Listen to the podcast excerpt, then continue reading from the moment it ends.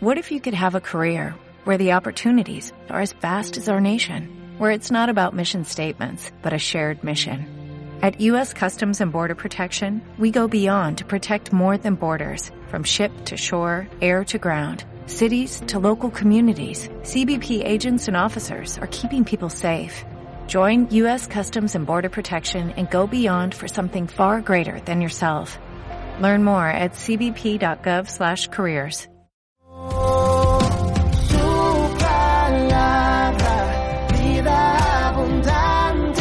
Es momento de escuchar nuestro mensaje de vida. Somos Vida Abundante Chile.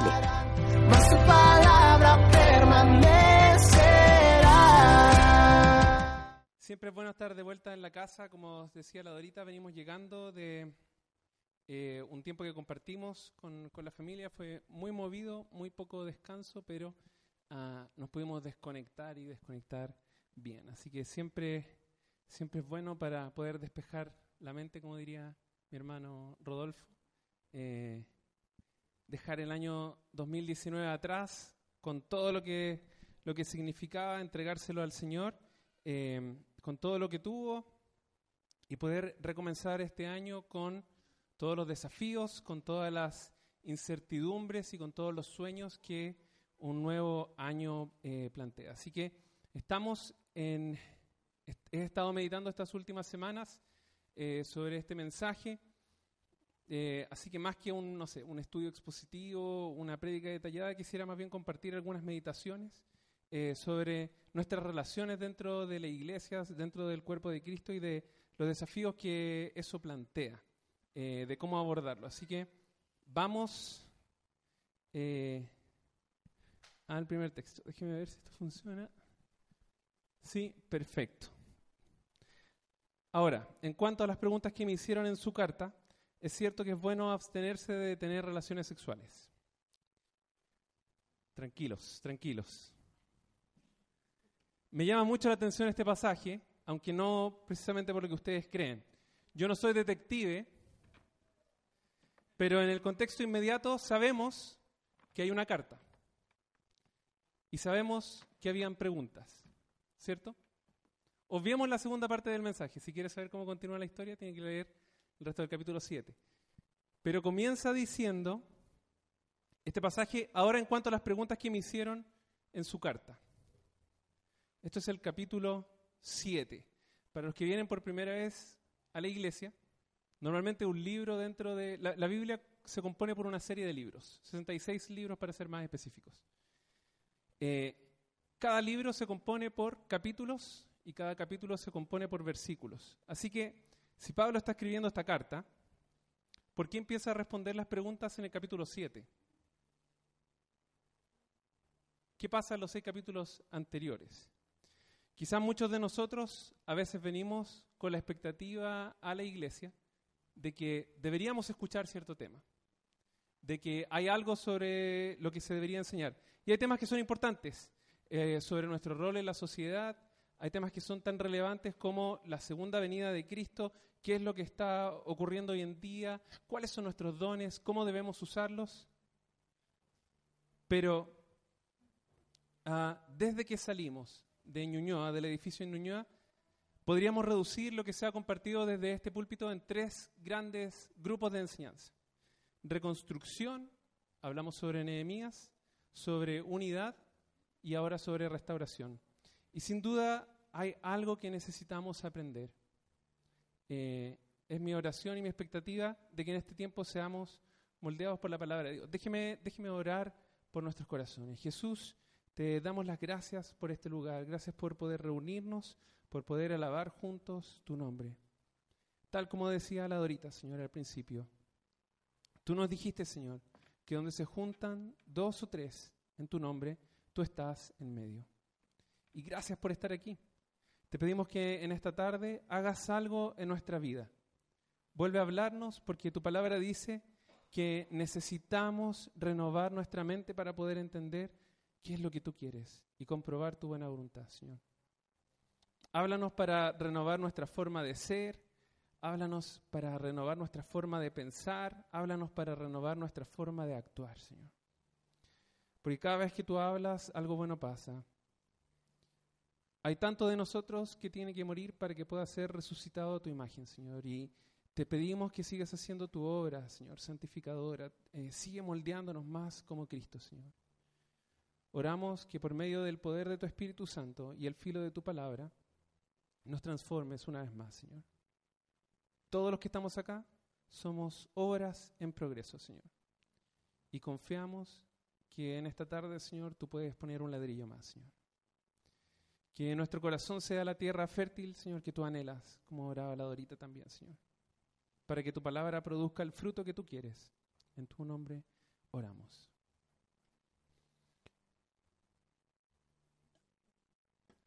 Así que déjeme hablar un poco sobre estos corintios y esta extraña carta. Aquí vemos un mapa de el segundo viaje misionero de Pablo eh, y Corintio es, era una de las ciudades más importantes de toda Grecia. Estaba situada en el istmo que unía el Peloponeso, perdón, me cuestan estas palabras, no las uso mucho en el día a día, Peloponeso, eso, con el resto de Grecia y tenía dos puertos adyacentes. Uno servía para contactar o comunicar hacia Roma, ¿cierto? Hacia Italia, donde era la capital del imperio, y el otro hacia Asia. Hacia Asia. ¿Está bien dicho? Sí, hacia Asia. Así que, por ser un punto estratégico, esta ciudad era muy conocida por su riqueza y sus vicios.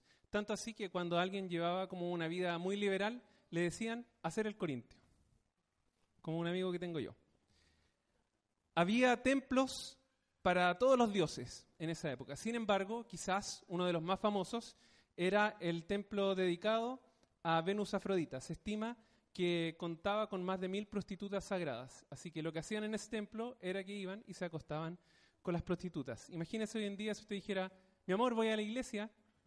Ah, eso es lo que pasaba en esa época. Otra cosa además que distinguía a esta ciudad era que por ser un punto estratégico donde había mucho, mucho movimiento, ah, habían muchos maestros itinerantes, como buenos griegos, ¿cierto? Como ah, parte de lo que significaba esa época, eh, se escuchaba mucho que es cuáles eran las enseñanzas de moda. Y en ese lugar es cuando Pablo, usted puede encontrar esta historia en el capítulo 18 del libro de Hechos, llega a Corintio y pasa 18 meses compartiendo con esta iglesia. Así que Pablo planta esta iglesia y después les envía esta carta. Se estima que cuando él planta esta iglesia es alrededor del año 50 después de Cristo y envía la carta en el 57 después de Cristo desde Efesios, de la iglesia de Efesios. Así que era una iglesia bien particular, porque tenía muchos dones y tenía muchos defectos. Eh, Particularmente, eh, estos creyentes se habían convertido perdón, de una forma genuina, pero parecía que habían arrastrado algunos vicios de su antigua forma de vivir. Para aquellos que les gusta estudiar, los invito a leer con más detalle esta carta, y esto es una forma muy genérica para que tengan en mente eh, cuál es la división de la carta. Posteriormente se va a subir, como saben, las, todas las enseñanzas a nuestro canal de YouTube, así que después puede ver con más detalle esta estructura, pero a grandes rasgos eh, cuenta con dos grandes o partes principales. Bueno, empieza con los saludos, después empieza con una sección de reprensión y después con una sección de instrucción, donde aborda las preguntas. Ah, así que el foco de este libro es aconsejar a los corintios a aplicar principios espirituales a problemas cotidianos. Si pudiéramos resumir esto, como en una, en una gran frase, es que la sabiduría de Dios aplicada, ¿cierto?, a nuestros problemas cotidianos puede tener resultados sobrenaturales. lo repito, la sabiduría de Dios aplicada a problemas cotidianos produce resultados sobrenaturales. Y este es el mensaje a lo largo de este libro. Quizás ves este mapa ah, y ves esa distribución del libro y te preguntas, ¿qué tiene que ver eso con nosotros? ¿Qué, tiene que ver eso con la restauración?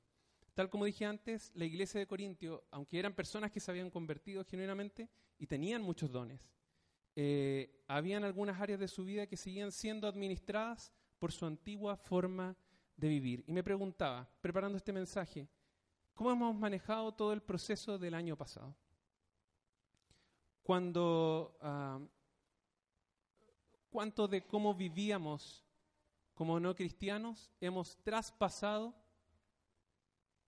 al ser cristianos. Cuánto arrastramos de nuestras viejas costumbres. Eh, pasamos por un proceso como iglesia de división que fue doloroso. ¿Seguimos haciendo iglesia igual como lo hacíamos antes? Eh, ¿Seguimos relacionándonos entre nosotros igual como lo hacíamos antes? Quizás podemos ver esta localidad y pensar que su realidad está lejos de la nuestra, pero compartimos algunos de los mismos problemas. Explicando este contexto, la iglesia tenía muchas preguntas sobre diversos temas. Sin embargo, Pablo atiende primero lo primero, división. Vamos a el capítulo 1, versículo 10 dice, Amados hermanos, les ruego por la autoridad de nuestro Señor Jesucristo que vivan en armonía los unos con los otros, que no haya divisiones en la iglesia, por el contrario, sean todos de un mismo parecer, unidos en pensamiento y propósito, pues algunos de la casa de Chloe me comentaron de las peleas entre ustedes, mis amados hermanos, algunos de ustedes dicen, yo soy seguidor de Pablo, otros, yo sigo a Apolos, o yo sigo a Pedro, o yo sigo únicamente a Cristo. ¿Acaso Cristo está dividido en facciones? ¿Fui yo, Pablo, crucificado por ustedes? ¿Fue alguno de ustedes bautizados en el nombre de Pablo? Por supuesto que no. La división siempre ha sido un problema en el pueblo de Dios. casi cada carta del Nuevo Testamento habla de alguna forma sobre esto. Y permítame hacerle una pregunta. ¿Usted cuándo cree que se produjo la división en nuestra iglesia? ¿Cuando salimos o antes? ¿Y bajo qué lógica operamos hoy? ¿Seguimos relacionándonos igual? ¿O arrastramos algunos vicios igual que los corintios? ¿Estamos unidos en un mismo propósito y un mismo sentir? La palabra división significa dos visiones. El caso de esta iglesia particularmente tenían cuatro. El versículo 10, Pablo exhorta a los fieles de Corintio a mantener la unidad en la comunión eclesial. Es la misma invitación que nos hace la escritura el día de hoy.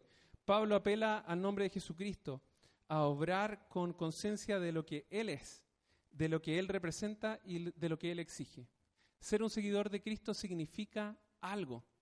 La escritura dice que significa algo. No es que yo puedo pensar, ah, es que ser cristiano significa esto. No, la escritura dice qué es lo que significa ser cristiano. Pablo está atacando los cismas dentro de la iglesia cuando dice, por el contrario, sean todos de un mismo parecer, unidos en pensamiento y propósito, está apuntando a restaurar algo a su correcta composición, a su correcta condición. Pablo no está pidiendo que todos tengan las mismas opiniones, sino que mantengan una unión de fe y amor, suficiente para evitar que se formen partidos dentro de la iglesia. Después de todo lo que pasó con el estallido social, quizás algunos de nosotros, después de 90 días, nos dimos cuenta que no pensábamos tan igual. ¿Eso es una excusa para no amar al hermano? ¿Entienden lo que quiero decir? El versículo 11 dice, pues algunos de la casa de Chloe me contaron de las peleas entre ustedes, mis amados hermanos. Lo primero que pensé cuando leí este pasaje, dai puro sabiendo. Pero, sin embargo, es súper interesante porque Jesús dijo, bienaventurados o dichosos o felices los pacificadores. Jesús no dijo, bienaventurados los que aman la paz, porque a todos les gustaría tener paz. Bienaventurados los que buscan la paz. Si no, pregúntenle a Estados Unidos y a Irán si es que les gustaría tener paz. No dijo eso, sino que dijo, bienaventurados los pacificadores, bienaventurados aquellos que trabajan en pos de la paz. Jesús representa al gran sumo sacerdote. ¿Saben lo que significa un sacerdote? Es un hacedor de puentes. Eso es lo que significa esa palabra. Dios estaba en Cristo reconciliando a la humanidad consigo mismo. Y es lo que también espera que ocurra entre nosotros. Estos de la casa de, de Chloe presentaban este asunto grave a Pablo para que interviniera y hiciera algo al respecto. Requiere coraje, requiere valor enfrentar este tipo de situaciones y requiere de amor. por el cuerpo de Dios enfrentar una división. Los de la casa de Chloe no intentaron ocultar los problemas, no quisieron meter la barata debajo de la alfombra, eh, pero tampoco se pusieron a pelar. No andaban contándole a todas las personas. Fueron con la persona correcta para hablar sobre el problema.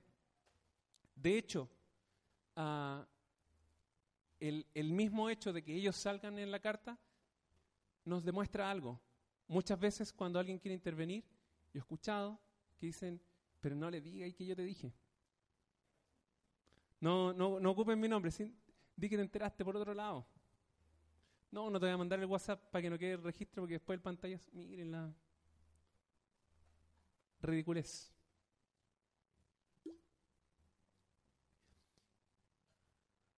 El versículo 12 presenta estos grupos, estos partidos. Con relación a los cuatro grupos, es más o menos de de esperar este escenario, puesto que Pablo era el que había plantado la iglesia y se había quedado 18 meses con ellos, mientras él después explica a lo largo de la carta que Pablo fue el que plantó y Apolos fue el que regó.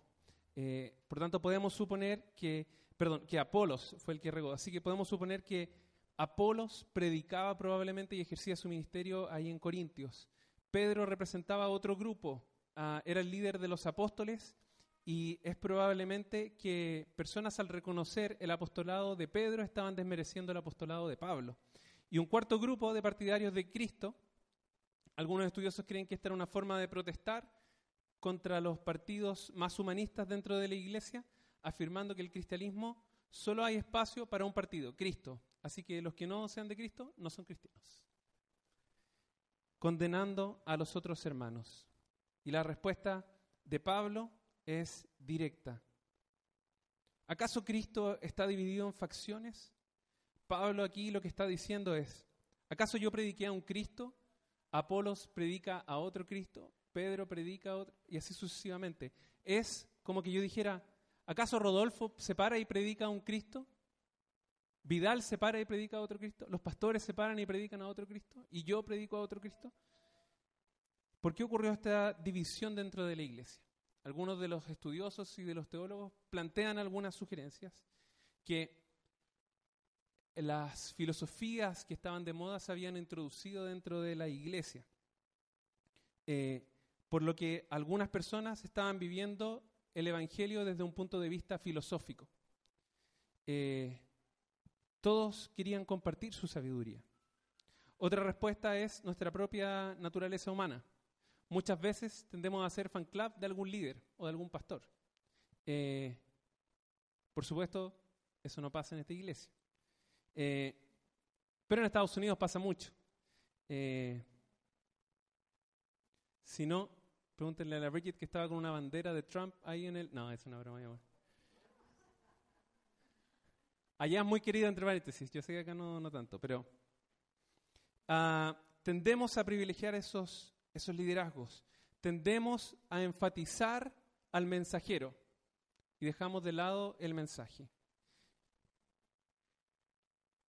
Esto era el problema que tenían los corintios. Estaban más preocupados de los mensajeros, de que ellos privilegiaban porque se sentían cómodos con un ministerio, con un grupo que los interpretaba pero no con el mensaje. Más tarde en la carta, en el capítulo 3, Pablo vuelve a abordar el tema diciendo que no puede haber competencia entre quienes están sirviendo a Dios, que es un pecado si la iglesia pone los ojos en los hombres, pues solo Cristo debe usar el lugar de prominencia. ¿Fui yo Pablo crucificado por ustedes? Él vuelve al centro a decir que solamente hay un Salvador, que solamente existe un cuerpo, es la iglesia, el único que cumplió el requisito de vivir una vida perfecta, sin pecado, sin mancha, es Jesús. Él fue el que ocupó el lugar que tú y yo merecíamos usar. ¿Fue alguno de ustedes bautizados en el nombre de, Pablo? El bautismo es uno de los mandamientos del Señor y es una marca de los discípulos. Ah, en el Nuevo Testamento bautizarse significaba algo diferente a lo que significa hoy en nuestra cultura. Significaba ser rechazado, significaba que muchas veces socialmente ibas a estar fuera de tu círculo y los corintios estaban etiquetando a la gente dependiendo de quién lo bautizaba. Si Pablo te había bautizado, tenías un rango mayor. Si Apolos te había bautizado, tenías cierto rango. Por supuesto, nosotros no hacemos eso, no nos fijamos en lo externo, no nos preocupa quién nos bautiza o si el agua viene o no del Jordán o en qué fecha cae nuestro bautismo. Hermanos, lo importante del bautismo no son las cosas externas, sino dónde está puesta tu confianza. Es la obediencia al mandato y si estás depositando tu confianza en Jesús o en tus propias obras. Amados hermanos, les ruego por la autoridad de nuestro Señor Jesucristo que vivan en armonía los unos con los otros, que no haya divisiones en la iglesia. Por el contrario, sean todos de un mismo parecer, unidos en pensamiento y propósito, pues algunos de la casa de Chloe me contaron de las peleas entre ustedes. Mis amados hermanos, algunos de ustedes dicen, yo soy seguidor de Pablo, o otros dicen, yo sigo a Apolos, otros dicen, yo sigo a Pedro, o yo sigo únicamente a Cristo. ¿Acaso Cristo está dividido en facciones? ¿Fui yo Pablo crucificado por ustedes? ¿Fue alguno de ustedes bautizado en el nombre de Pablo? Por supuesto que no.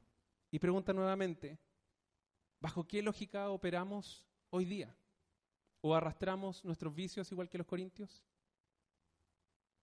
¿Cómo estamos haciendo iglesia hoy? ¿Estamos unidos en un mismo propósito y sentir?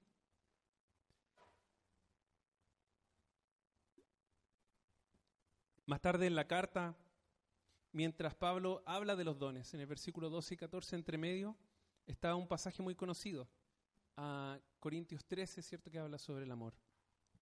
Dice, si hablo en lenguas humanas y angelicales, pero no tengo amor, no soy más que un metal que resuena o un platillo que hace ruido. Si tengo el don de profecía y entiendo todos los misterios y poseo todo el conocimiento, y si tengo una fe que lograra trasladar las montañas, pero me falta el amor, no soy nada. Si reparto entre los pobres todo lo que poseo y entrego mi cuerpo para que lo consuman en llamas, pero no tengo amor, nada gano con eso. Me gusta esta paráfrasis de el versículo 3. Dice, no importa lo que diga, lo que crea o lo que haga, sin amor estoy en bancarrota. Y pensaba, ¿cómo es de vuelta nuestra interacción como iglesia. ¿Cuánto nos llamamos en la semana? ¿Cuánto nos preguntamos? Normalmente, para los que no saben, tenemos un chat, ¿cierto? Como iglesia. Cuando alguien manda un motivo de oración y empiezan a aparecer las manitos. Manito, manito, manito, manito, oración, oración, que se mejore, que se... Ah, no, eso es otra cosa, perdón. Pero, ¿cuántos de nosotros realmente oramos? ¿O solamente mandamos el emoticón? Porque no importa lo que diga, lo que crea o lo que haga, sin amor estoy en banca rota. Hermanos, sin amor no sirve nada lo que hacemos. No importa lo que hagamos, sino que lo hagamos con la motivación correcta, que lo hagamos con un sentido de corazón. Podríamos todos los músicos pararnos acá y tocar porque hay que tocar, porque hay que cumplir, porque, no sé, es parte de la reunión que hay que tocar. ¿Serviría de algo nuestra adoración a Dios si lo estamos haciendo por cumplir? Porque les aseguro que afuera hay muchos músicos que son mejores que nosotros. Muchos. Muchos, muchos. ¿Cierto, Rodolfo? Muchos, muchos. Muchos músicos mejores que nosotros. ¿Qué es lo que nos diferencia a nosotros de alguien que no conoce a Cristo? No estoy diciendo que es una justificación para no hacerlo con excelencia, no hacerlo al tope de nuestras capacidades. Pero si no lo hacemos con amor a Dios, si no lo hacemos con amor para servir a la iglesia, todo será un acto religioso vacío. Nada más. Va a ser un karaoke. Nos vamos a parar acá y vamos a leer la letra de una canción. No importa lo que diga, lo que crea o lo que haga, sin amor estoy en bancarrota. Mire lo que dice Juan en su segunda carta. En esto consiste el amor, en que pongamos en práctica sus mandamientos. Y este es el mandamiento que vivan en este amor, tal como ustedes lo han escuchado desde el principio. Entonces, si sabemos que ha habido y quizás aún hay división dentro de la iglesia, ¿cómo abordamos este tema? cómo ponemos en práctica sus mandamientos, cómo vivimos el amor del Padre. Cuando un conflicto es bien manejado, se encara y se solucionan las diferencias, las relaciones se estrechan. Dios quiere que valoremos las relaciones y que hagamos un esfuerzo por mantenerlas, en vez de descartarlas cuando hay un quiebre, una herida o un conflicto. De hecho, la Biblia nos invita una y otra vez a restaurar las relaciones. Jesús dijo, de este modo todos sabrán que son mis discípulos, si se aman los unos a los otros. Así que, como Cristo quiere que su familia sea conocida por el amor que profesamos los unos por los otros, el compañerismo roto cree que es un buen o un mal testimonio para los incrédulos. Malo. Gracias, Rodolfo. Sé que tú estás escuchando. Es una broma. Es un mal testimonio para los incrédulos. Así que enfocarnos en las relaciones nos lleva a enfrentarnos a la siguiente pregunta. ¿Queremos que avance el reino de Dios o queremos que avance nuestra propia agenda?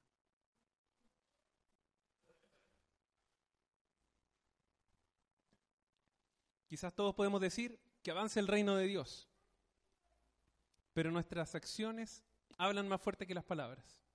Un ejercicio sano es, por ejemplo, yo podría decir, yo soy súper buen esposo, yo soy súper buen esposo, yo soy súper buen esposo.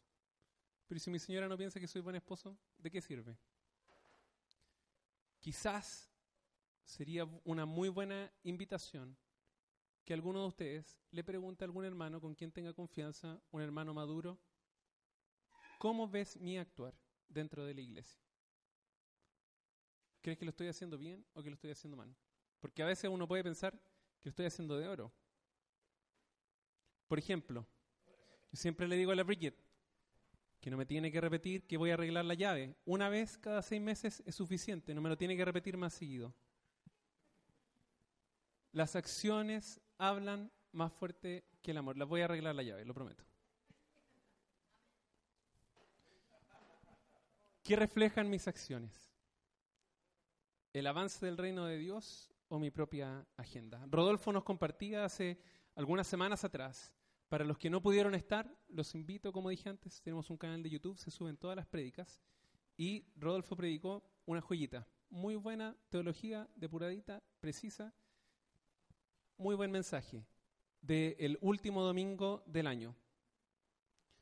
Y él decía, el amor, bueno, predicó de casi todo primero Juan, no puede predicar de primero Juan. Eh, el amor es más que palabras. Qué, qué bonito suena eso. El amor es más que palabras, se traduce en hechos. El amor es práctico, es deliberado, intencional y no se queda en la teoría. El amor no se queda en un papel, ni en un jugo al final de la reunión o en un WhatsApp, sino en hechos. Así que, ¿cómo vivimos el amor en la práctica? Quiero dejar algunas ideas con ustedes de cómo restaurar relaciones. Así que, si no escuchó nada de lo que dije antes, no importa, pero ahora presta atención. Esto es un principio bíblico quizás sabido por todos, pero a veces poco practicado. Mateo 18, 15 al 17 nos dice, si tu hermano peca contra ti, ve a solas con él y hazle ver su falta. Si te hace caso, has ganado a tu hermano. Pero si no, lleva contigo a uno o dos más, para que, para que todo asunto se resuelva mediante el testimonio de dos o tres testigos. Si se niega a hacerles caso a ellos, díselo a la iglesia. Y si incluso a la iglesia no le hace caso, trátalo como si fuera un incrédulo o un renegado. El principio es bien sencillo. Si usted tiene un problema con un hermano, ¿qué es lo que hace? Va y lo publica en Facebook. No, no dice eso. Sube una historia en vivo en Instagram diciendo, miren este hermano. Lo que... No, tampoco. El principio es bien sencillo. Es como el yogur del desayuno. Uno más uno. Gratis, la publicidad. Uno a uno. Usted va y habla con el hermano. Si el hermano no lo pescó, ¿qué es lo que hace? Llama a unos testigos. Si no lo pescó el hermano, ¿qué hace? Involucra a los líderes de la iglesia. Y si no, dice, tenlo por gentil. ¿Qué significa eso? Cito de vuelta a mi amigo Rodolfo. Dentro de su prédica, él mencionó dos cosas que son súper atingentes a esto y lo explican muy bien qué significa tenerlo por gentil. Rodolfo nos compartía primero cuál es la medida de amor. Entonces, Efesios 5 del 1 al 2 dice, por tanto, imiten a Dios como hijos muy amados y lleven una vida de amor, así como Cristo nos amó y se entregó por nosotros como ofrenda y sacrificio fragante para Dios. Esta es la medida. Ámense unos a otros como yo los he amado. Y a veces eso significa hacer un sacrificio, igual como Jesús lo hizo. Así que Él nos hablaba sobre la medida de amor y también sobre la capacidad de amar. Rodolfo nos decía, ¿cómo lo hacemos si somos imperfectos para amar? Romanos 5.5 dice, y esta esperanza no nos defrauda, porque Dios ha derramado de su amor en nuestros corazones por el Espíritu Santo que nos ha dado. Así que, si somos imperfectos, Romanos 5 nos dice que Dios es el único que nos puede capacitar por medio de su Espíritu Santo, y eso es lo que nos distingue del mundo. Por eso Mateo 18 concluye de esta forma. Si intentaste hablar uno a uno, si llamaste a unos testigos, si involucraste a los líderes de la iglesia y a pesar de todo eso no hay un cambio en el hermano, tenlo como un gentil, tenlo como alguien que no se le ha revelado el amor de Dios, alguien que el Espíritu Santo no le ha dado la capacidad de amar, tenlo como alguien que no conoce a Dios. Por eso Juan concluye esto. El que no ama no conoce a Dios, porque Dios es amor. En su libro eh, Una vida con propósito de Rick Warren, él dedica toda una sección a cómo tratar situaciones de la iglesia. quería resaltar brevemente siete principios que nos pueden ayudar a restaurar relaciones. Eh, esto no solamente aplica para la iglesia, aplica, por ejemplo, para la vida en pareja. Así que José y Oscar aquí toman nota para evitar los conflictos después en la casa. Y esto es algo que debemos considerar cada vez que vayamos a aplicar los principios de Mateo 18. Sería un error juntarnos con un hermano y decirle, tú te equivocaste, tú te equivocaste, y después voy y traigo a dos amigos que también lo van a acusar. Eso no es lo que está diciendo el principio. Eh, así es que, déjeme ver si doy correcto. Sí, perfecto. Hablan sobre restaurar relaciones. El primer principio es, habla con Dios antes que con las personas. Si oramos acerca de un conflicto, en lugar de ir con el pelambre donde otra persona, eh, donde un amigo, siempre habrá mejores resultados en una relación. Muchas veces los conflictos se originan por necesidades insatisfechas necesitamos sabiduría de Dios para restaurar las relaciones. A veces es más fácil empezar a quejarse que empezar a orar. ¿Cuánto nos quejamos durante la semana? ¿Lo ha pensado alguna vez? ¿Cuántas de esas peticiones las presentamos? Puede ser una pregunta al aire. ¿Cuánto, por ejemplo, se queja usted de su matrimonio? ¿O cuánto se queja usted de la iglesia? ¿O cuánto se queja de la situación del país? ¿Y cuánto tiempo ha invertido orando versus cuánto tiempo ha invertido quejándose? Si pudiéramos ponerlo en un gráfico, ¿cómo se vería? Hable con Dios antes de hablar con las personas. Tome siempre la iniciativa. En los conflictos, el tiempo no cura las heridas, las pudre, las inflama, las infecta. Es mejor hablar tan pronto como se puede. Un WhatsApp no es una opción es bueno tener una conversación en persona. Si no se puede, encuentra otra forma, quizás una llamada por teléfono. Ah, debes elegir un buen lugar para abordar el tema y con tiempo. No le diga, oye, ¿sabes qué? Necesito que nos juntamos. Y el hermano cruza todo Santiago para reunirse y dice, tengo 15 minutos nomás, eso sí. No vamos a hacer eso. Tercero, sé comprensivo. Escucha primero. Cuando hablábamos sobre la unidad, Felipe Vidal compartía ah, qué es lo que enseña Filipenses capítulo 2 y hablaba de qué significa eh, poner las necesidades de otros primero y después las mías, imitando el ejemplo de Cristo. Filipenses 2.4 nos dice que nuestra actitud debería ser como la de Cristo. Debemos velar por los intereses de los demás. Debemos comenzar con la compasión, no con la solución. Este concepto de, velar en el griego, eh, la palabra es escopos. Felipe, desde la próxima semana no te puedo preguntar porque ya no vas a estar, pero, eh, pero en el griego, ¿cierto? Así que la próxima semana nadie va a tener cómo verificar si lo que estoy diciendo es cierto, pero pueden llamar a Felipe. Eh, desde ahí viene la palabra microscopio, que significa ver de cerca. Cuando hay alguna situación, lo que está diciendo es, cuando hay una diferencia, en lugar de yo emitir un juicio antes de preguntarle al hermano, en lugar de, resulta que mi señora no me contestó el teléfono, no me respondió el WhatsApp, quizás estaba trabajando, viejo. Y yo emitir y decir, ah, que me está engañando. Antes de emitir un juicio, necesito ser comprensivo y ponerme en la situación del hermano. Debemos comenzar con la compasión, decía, no con la solución. Cuarto punto, confiesa tu parte en el conflicto. Las relaciones son de a dos. Normalmente, cuando hay una situación, puede ser que yo también haya cometido algo. No siempre es la culpa de la otra persona, especialmente en un matrimonio. Ah, confiesa tu parte en el conflicto.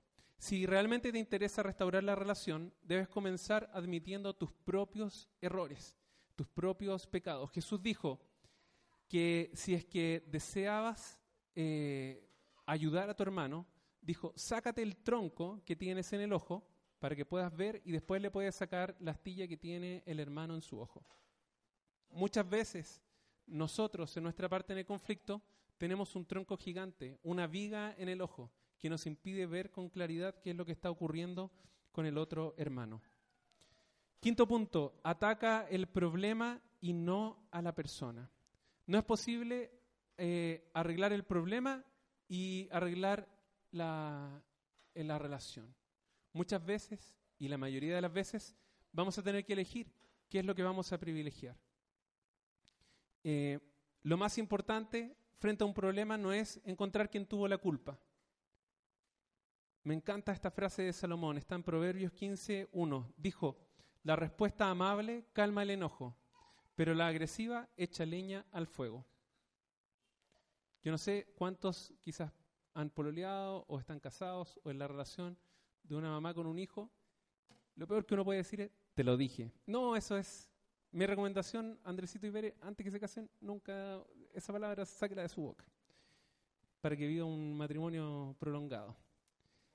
La respuesta amable calma el enojo, pero la agresiva le echa leña al fuego.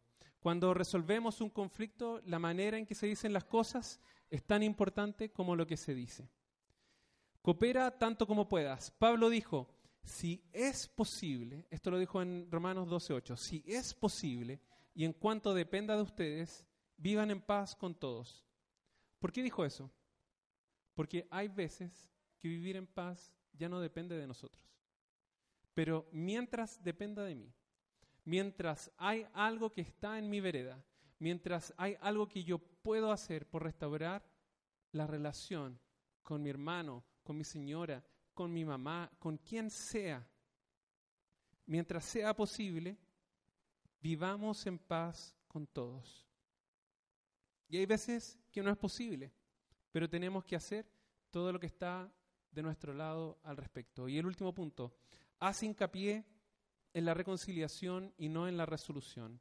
No es realista esperar que nos vamos a poner de acuerdo en todo. Si no me cree eso, veamos en abril cómo sale la votación de la Constitución.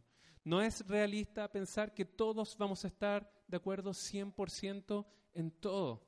La reconciliación se enfoca en la relación, mientras que la resolución se concentra en el problema. Muchas veces cuando nos concentramos en la restauración, el problema pasa a segundo plano y nos damos cuenta después de la molestia del momento que en verdad no era tan importante el color de cómo íbamos a pintar la muralla. ¿Cierto? O si es que, ¿qué, color quiero hacer algo? ¿O dónde vamos a comer? no es tan relevante y a veces perdemos tanto tiempo en tonteras. Pregunta nuevamente, ¿estamos unidos como iglesia en un mismo propósito y sentir? ¿Alguien sabe lo que dice la misión de nuestra iglesia? ¿Estamos todos de acuerdo en eso? ¿Estamos alineados? ¿Bajo qué lógica operamos hoy en día? ¿La del mundo o el estándar y la sabiduría de Dios? Me encanta esta frase de Book Parson. Dijo, no podemos ser la luz del mundo si somos como el mundo. No podemos ser la luz del mundo si somos como el mundo. ¿Cómo vamos a enseñar de amor afuera si no nos amamos entre nosotros? Cuando alguien manda un WhatsApp, ¿sabes qué? Van a operar a tal persona. Escribimos de vuelta para preguntar cómo salió esa situación. Planteo este caso porque se, eh, también se ha puesto en el WhatsApp. ¿Cuántos seguimos orando, por ejemplo, por la familia Veneros? Hay veces en que nosotros declaramos que nos amamos, pero nuestras palabras o nuestras acciones dicen lo contrario. Esto es todo el foco del libro de Corintios, es contrastar la sabiduría de Dios versus la sabiduría del mundo. Me encanta este pasaje que en el capítulo 2 dice, en cambio hablamos con sabiduría entre los que han alcanzado madurez, pero no con la sabiduría de este mundo, ni con la de sus gobernantes, los cuales terminarán en nada. Más bien exponemos el misterio de la sabiduría de Dios, una sabiduría que ha estado escondida y que Dios había destinado para nuestra gloria desde la eternidad. Para cerrar, quisiera leerles una, una historia. Póngase de pie. Póngase de pie. Así nos ayuda el relajo de la tarde.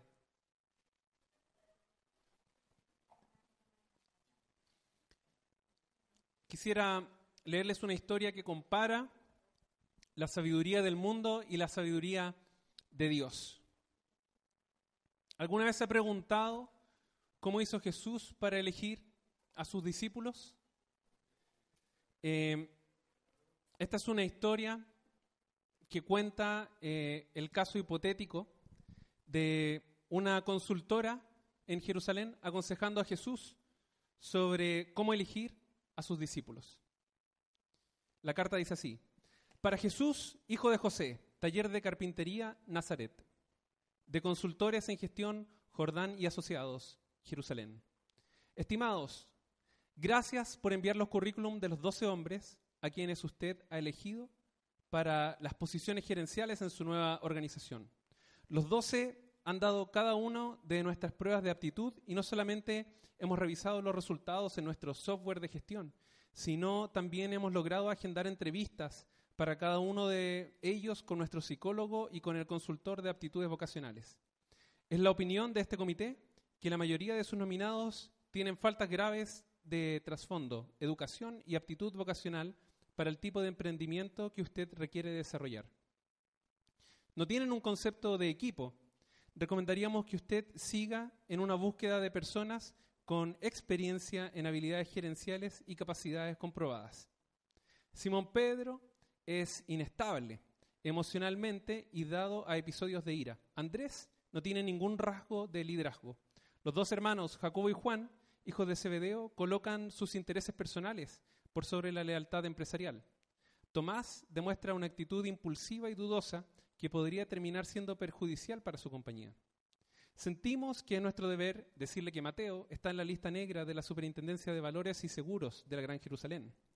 Jacobo, hijo de Alfeo, y Bartolomé tienen tendencias muy marcadas hacia el radicalismo y ambos registran un nivel alto en la escala de maníaco depresiva. Uno de los candidatos, sin embargo, demuestra gran potencial. Es un hombre de habilidad e ingenio.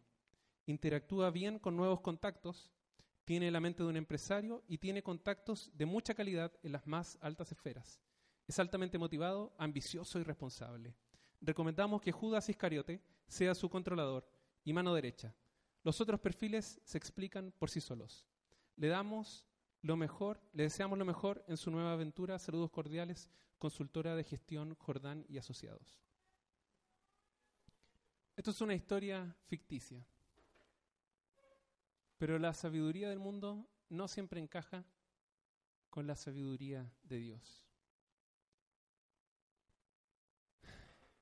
Jesús sacaba de una fuente de sabiduría diferente cuando eligió a sus discípulos, muy diferente quizás a lo que el mundo hubiese elegido.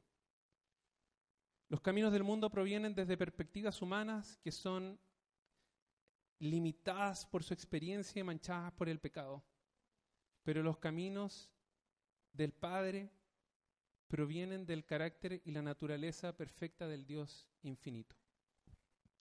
Por lo tanto, una persona sabia, cuando se ve enfrentada a un problema que no puede resolver, buscará el consejo de la palabra en lugar del consejo del mundo. Pregunto nuevamente, ¿estamos unidos en un mismo propósito y sentir? ¿Bajo qué lógica operamos hoy en día? ¿La del mundo o la sabiduría y el estándar de Dios?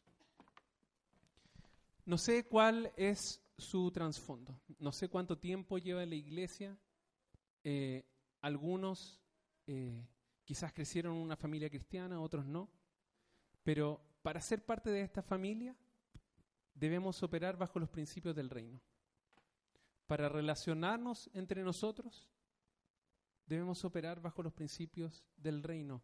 Para servir a la sociedad tenemos que vivir bajo los estándares y a la altura del reino si es que alguno de nosotros tiene falta de sabiduría, la carta de Santiago dice, pídasela a Dios y Dios se la va a dar. Necesitamos sabiduría para restaurar, necesitamos sabiduría para construir, necesitamos sabiduría para vivir el amor en una forma práctica, no de palabras, sino con hechos. Necesitamos vivir nuestras relaciones dentro de la iglesia bajo el estándar que Dios tiene. Solo su estándar puede producir verdadera restauración en medio del cuerpo de Cristo. Solo su estándar puede vivificar a esta iglesia. Al final, solo la sabiduría de Dios aplicada a los problemas cotidianos puede producir resultados sobrenaturales. Y pregunto una vez más, ¿bajo qué lógica opera?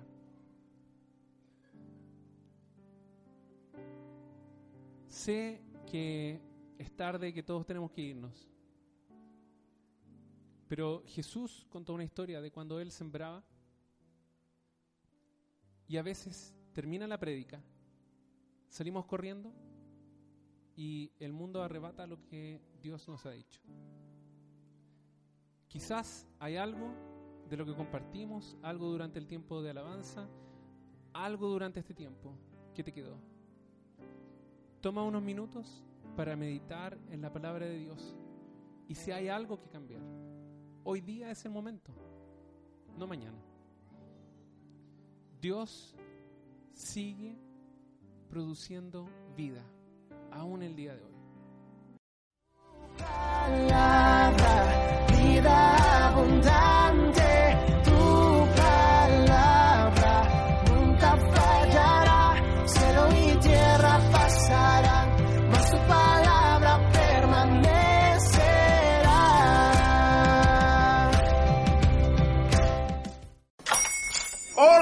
Buenos días, mi pana. Buenos días, bienvenido a Sherwin Williams. ¡Ey! ¿Qué onda, compadre? ¿Qué onda? Ya tengo lista la pintura que ordenaste en el ProPlus app. Con más de 6.000 representantes en nuestras tiendas listos para atenderte en tu idioma y beneficios para contratistas que encontrarás en aliadopro.com. En Sherwin Williams somos el aliado del PRO.